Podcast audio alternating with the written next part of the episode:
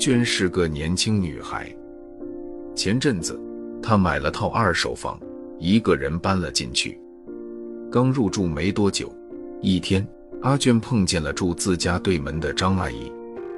张阿姨热心地说：“前几天，隔壁楼一个女孩子下了晚班被人跟踪，幸亏女孩子瞅个空子逃走了，还报了警，否则呀，真不知道那人会干出什么事来。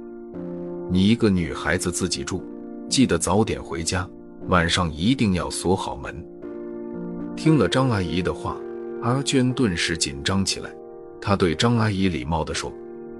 谢谢您提醒。不久，单位聚餐，阿娟不得不很晚回去。为了保险起见，她让一位男同事顺路送她到楼下。进了家门，她坐在沙发上，紧张的心情放松下来。屁股还没坐热，突然传来一阵急促的敲门声，还有一个低沉的男声：“有人吗？快开门！”阿娟本来就胆子小，被这么一吓，她连猫眼都没敢去看，马上把灯关了，直接躲进了卧室的被窝。外面的男人还在嚷着什么，阿娟害怕的用被子蒙住了头，不知不觉，她迷迷糊糊的睡着了。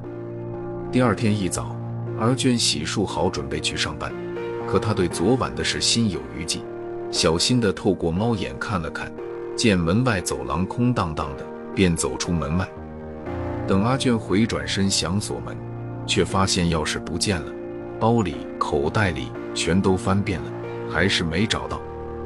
阿娟心想，一定是昨天在回家路上丢了，要是被坏人捡到，挨家挨户的事岂不完蛋了？正当阿娟焦急时，张阿姨买好菜回来了。没等阿娟开口，张阿姨大声嚷嚷起来。昨晚我家老头子发现你家门上挂着一串钥匙，他又是敲门又是喊，你怎么不开门呢？没办法，他把钥匙拔下来带回家了。你等着，我回去给你拿。